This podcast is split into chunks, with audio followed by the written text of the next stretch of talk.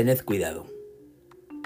Mirad también por vosotros mismos, que vuestros corazones no se carguen de glotonería y embriaguez y de los afanes de esta vida, y venga de repente sobre vosotros aquel día.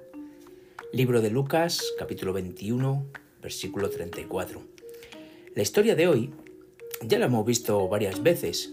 Viene en televisión, en la radio, en la prensa, etc. ¿no? Pero hoy me sirve para ilustrar la palabra de Dios.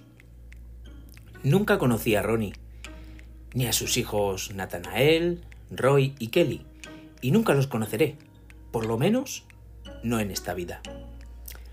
Fue un sábado por la noche cuando un conductor que había bebido de más se saltó un semáforo en rojo y chocó contra el coche donde los cuatro viajaban hacia una reunión familiar, matándolos a todos.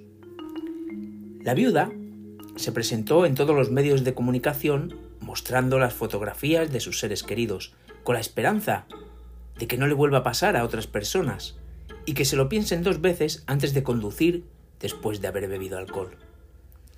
Yo también espero lo mismo. Pero también quisiera dar un paso más. A veces escuchamos hablar de los derechos individuales, pero nos olvidamos que no somos islas. Las cosas que hacemos realmente afectan a otros, ya sea de una forma positiva o negativa. En ningún sitio encontramos un mejor ejemplo de esto que en la vida y muerte de Jesucristo.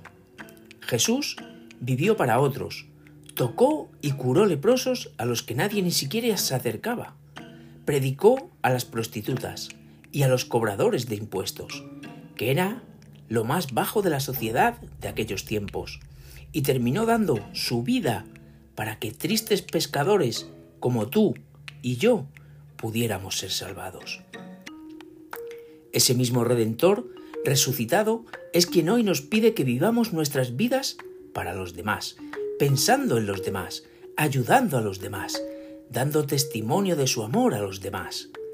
Pero nos pide que lo hagamos no como una obligación, sino porque ellos son nuestros hermanos por los que Él también dio su vida.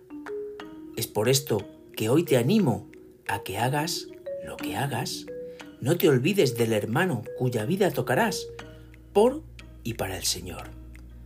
Feliz día junto al Señor y recuerda que tú vales mucho para Dios. Comparte este mensaje